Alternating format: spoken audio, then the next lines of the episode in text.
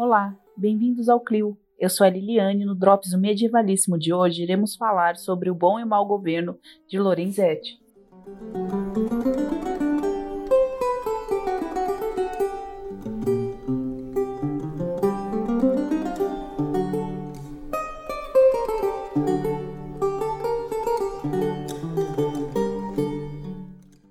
Para o melhor entendimento da ciência histórica, pedagogicamente ela foi dividida em períodos que possuem marcos que indicam seu começo e fim.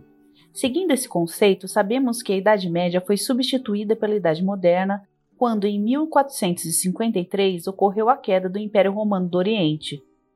Assim, ao pensar na ideia de renascimento, automaticamente vislumbra-se um momento de grande transformação cultural, científica, filosófica, ou seja, esse representaria uma quebra de paradigma, substituindo valores anteriores por novos.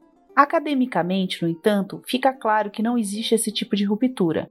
O que existe, na verdade, são processos que possuem maior ou menor duração e, portanto, estão intrinsecamente interligados.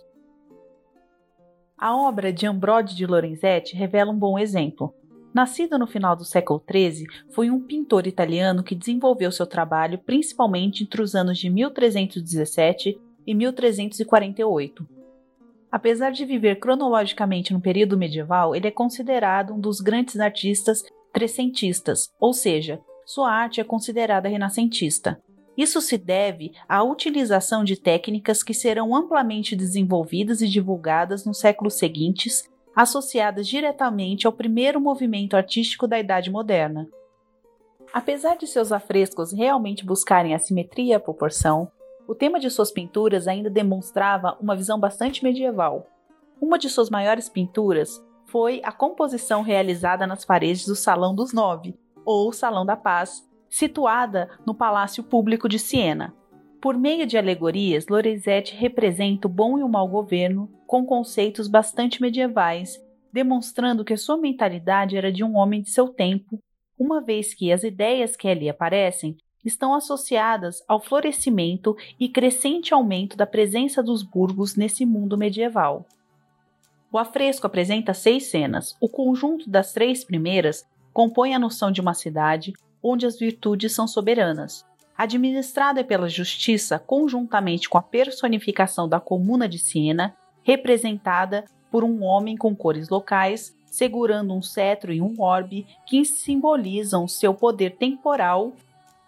Nesse burgo, as personificações da paz, da fortitude, da prudência, da magnanimidade e da temperança, bem como as três virtudes teologais, fé, caridade e esperança, estão ali personificadas em belas mulheres. Como resultado de tal governo, a zona urbana prospera em riqueza, tranquilidade e organização. As pessoas prosperam, são felizes, pois também seguem as normas de conduta virtuosa. Já na alegoria do mau governo, quem administra a cidade é a tirania, que é representada pelo pintor de forma animalesca com chifres e presas. Ao seu redor estão simbolizados os vícios por meio de figuras como da crueldade, do engano, da fraude, da fúria e da guerra, enquanto aos seus pés está a justiça cativa, e à sua cabeça vemos a avareza, o orgulho e a vanglória, considerados os principais inimigos da humanidade. Como consequência, o burgo é um lugar decadente, vazio, onde a miséria e o medo reinam. Seus cidadãos não se importam com o bem comum, pois estão tentando sobreviver. Ali, o conflito e a violência estão sempre presentes. Podemos ver dessa forma que, apesar de utilizar técnicas inovadoras muito presentes no renascimento artístico moderno, a concepção ideológica da obra ainda estava bastante voltada para a mentalidade medieval. Isso acontece porque não existe rupturas imediatas. O que há na realidade é uma lenta transformação na mentalidade e no modo de fazer. O novo tem bases fixas no antigo, e assim o Renascimento é filho dos conceitos e visões medievais e, como tal, traz consigo tanto características inovadoras quanto tradicionais.